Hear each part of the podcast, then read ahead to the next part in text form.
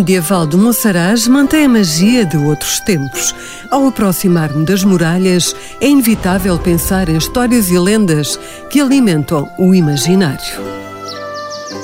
Onde vai a menina com tanta pressa? Vou até lá acima. Sente-se aqui um bocadinho neste lugar especial. Finja que é uma noiva. Esta é a rocha da noiva e esse é o lugar onde a noiva se sentava. E está aqui mesmo, parece um Está assento qual, verdadeiro. parece mesmo um assento, é um bocadinho duro. O que é que acontecia aqui antigamente? Todos os casamentos eh, que havia aqui de pessoal da freguesia, e não só, que viesse casarem, em face do- da dificuldade que havia em trazer carros de besta até aqui acima, ficavam lá embaixo os carros e os acompanhantes de- do casamento vinham todos atrás da noiva e do noivo até aqui.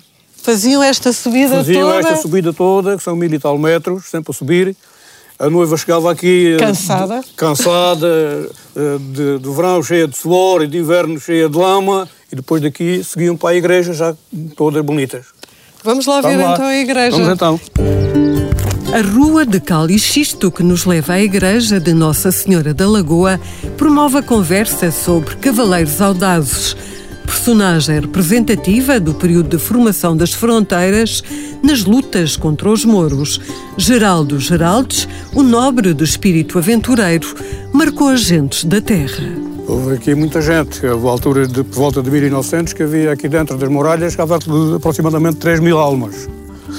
Isto, segundo consta, o, o livro feito pelo Sr. Pires Lopes, esta tomada de- por parte do Geraldo Geraldes, eh, com o episódio da- das vacas, das luzes nos cornos das vacas para amedrontar os que cá estavam. Mas foi fantástico, ele arranjou um estratagema para evitar combater. Exatamente, porque ele não tinha pessoal suficiente para atacar Monsaraz. Monsaraz, quem estava aqui, estava num local privilegiado em termos de defesa. Muito alto, via aparecer os inimigos lá de- lá de longe, era fácil derrotá-los. Então o, o Geraldo Geraldo valeu-se desse estratagema, segundo reza a lenda, que não estava cá para ver. A conquista aos Mouros foi em 1167. As ruas de Monsaraz são um museu aberto. No centro, a Igreja Nossa Senhora da Lagoa. porque a lagoa está dentro da, da própria nave da igreja. Este poço tem uma comunicação com ela e é por isso é que é Nossa Senhora da Lagoa. Muito bem, Serafim, foi um prazer. Obrigada. Está sempre, Até à próxima. Bom dia, bom dia. Suspensa no tempo, a história da povoação alentejana, uma das mais antigas de Portugal, é um destino obrigatório na lista de lugares a visitar.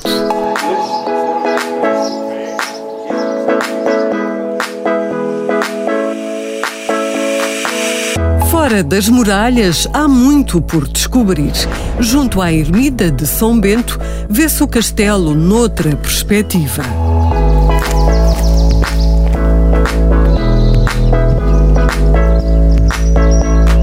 Que bom sítio que escolheram para o piquenique. Sim, sim, é um dos nossos sítios preferidos eh, para desfrutar, com vista para o castelo e sem turistas. Com comidinha da terra. Sim, temos aqui a carne de porco eh, e as migas. Migas regionais. Sim, são as migas do gado preto. Quem é o gato preto? O Gato Preto era uma figura aqui emblemática da zona que foi sapateiro e eh, futebolista. Era guarda-redes. E o nome eh, foi devido à sua postura e à facilidade que tinha em agarrar bolas e ao traje que era negro. Como é que se fazem as migas? As migas, basicamente é o pão de molhado, amassado, ah, frito no pingo.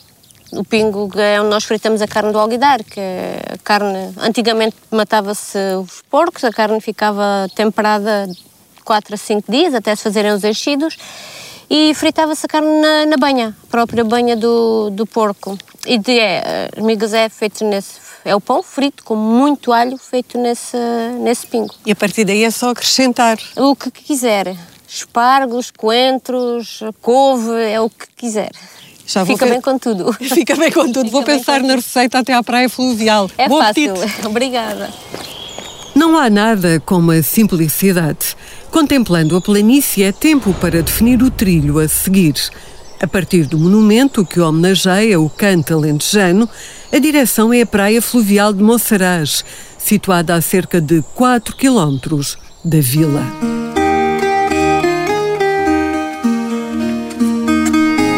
Junto ao lago, as notas de música alentejana fazem-se ouvir. Olá, então veio para baixo da azinheira tocar uma musiquinha do Alentejo para se proteger deste calor. É verdade. Mas já estamos com o tempo a mudar. Já, já. Porquê é que o tempo de repente começou a mudar aqui no Alentejo? É, tem a ver com a proximidade da, da água, não é? que não tínhamos esta água toda, tínhamos o Guadiana, mas tinha muito menos água.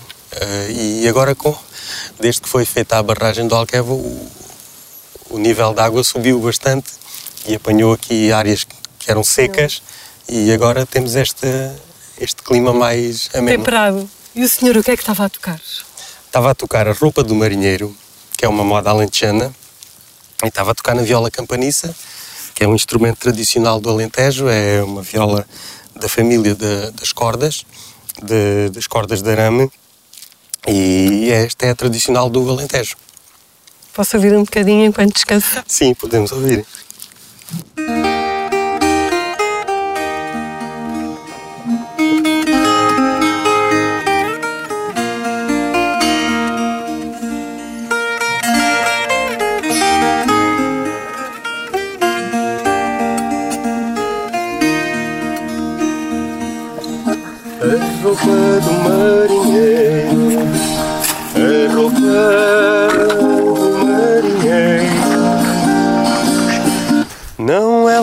No rio, a roupa do meu amor.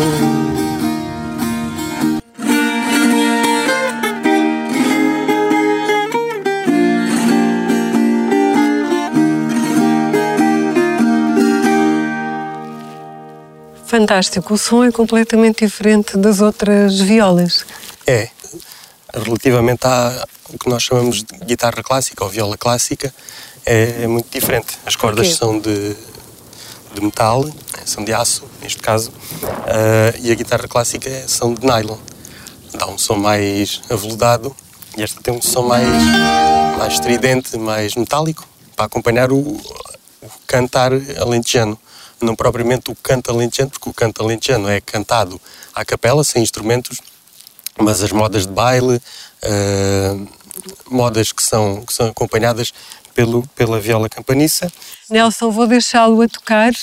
Eu vou à procura de um barco para descobrir o Guadiana. Ah, faz muito bem.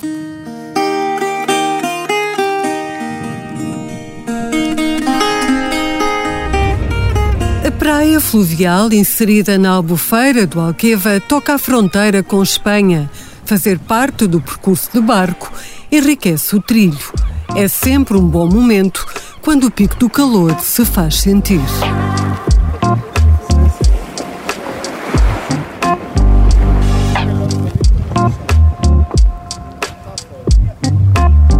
Guadiana sempre foi, pelo menos como os castelos o provam, desde a época medieval, a fronteira natural. Ou seja, o próprio rio de Guadiana, metade do rio é espanhol, metade do rio é português. E aqui onde estamos, na zona de Monsaraz, temos Monsaraz de um lado, que vigia o vale, que era o Guadiana, e temos o Castelo de Mourão, que é o primeiro castelo português do outro lado do rio. É a linha fronteiriça ainda do, da época medieval. Aqui respira-se também um pouco de história, para além de se respirar paz. Sim, o Rio Guadiana tem história desde 5 mil anos antes de Cristo. Tem uh, as Antas, uh, os Menires, o Cromlech. São, portanto, é uma zona de água que sempre foi habitada desde épocas ancestrais. O vento leva-nos com alguma velocidade. É preciso ter pulso ao leme neste veleiro de fabrico holandês. Este barco, sendo de 1913, ele sobreviveu a duas grandes guerras mundiais na Holanda e as velas sendo escuras era para a navegação à noite sem ser visto. Portanto, pertence um bocadinho à, à piratagem. Que aqui também se confunde com a história de contrabando. Também existe histórias relacionadas com contrabando. O Guadiana no verão secava e antes da Europa abrir as fronteiras uh, havia contrabando. Portanto, o rio, bastava cruzar o rio e já se estava em Espanha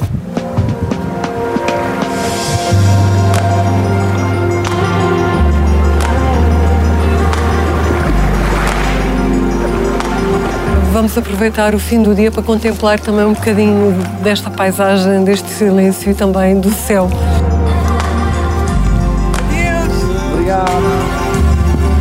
Ver as estrelas é uma desculpa para prolongar a passagem pelo Alentejo. Estou ansiosa para ver eh, como é que vocês preparam esta visualização das estrelas para logo à noite.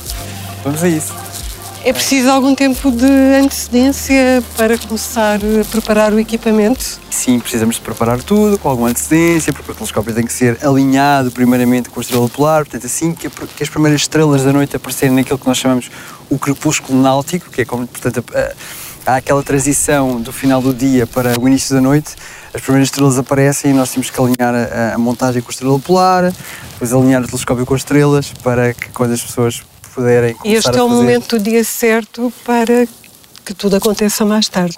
Exatamente, sim. Convém, porque isto à noite é tudo muito mais complexo, é mais complicado, sem, sem auxílio da luz, portanto nós temos que usar luzes artificiais e, e até temos que preparar o, a nossa vista, digamos, os olhos passam por um processo de adaptação à obscuridade, demora 20 a 30 minutos, portanto nós queremos sempre evitar ao máximo acender luzes. Temos telescópios refletores, um, que é o caso deste, que basicamente são telescópios compostos apenas por espelhos. E no caso deste, concretamente, ele vai ampliar uh, em que dimensão? Nós precisamos de muita ampliação, precisamos aqui a entrada do telescópio, portanto, onde a luz entra, que tenha a maior captação possível, portanto, tenha o maior diâmetro possível para captar uma maior quantidade de luz.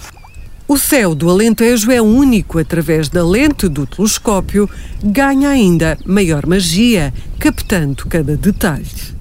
Nesta altura eu diria que nós conseguimos ver algumas galáxias, eh, sobretudo nesta altura algumas galáxias. Depois numa transição já começamos a ver um pedacinho do céu do verão também e isso permite-nos ver algumas nebulosas eh, que nesta altura do ano estão mais favoráveis.